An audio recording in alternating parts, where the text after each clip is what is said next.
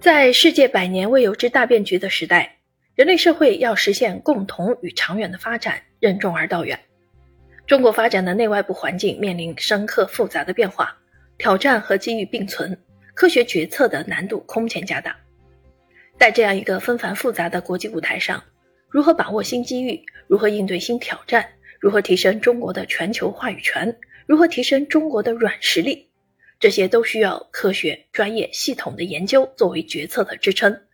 智库的作用与价值在这个新的全球化时代愈发凸显。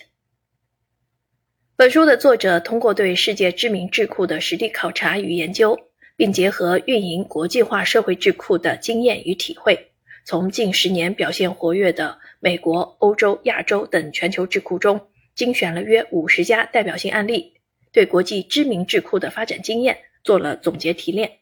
对全球智库的整体发展情况进行了深度剖析，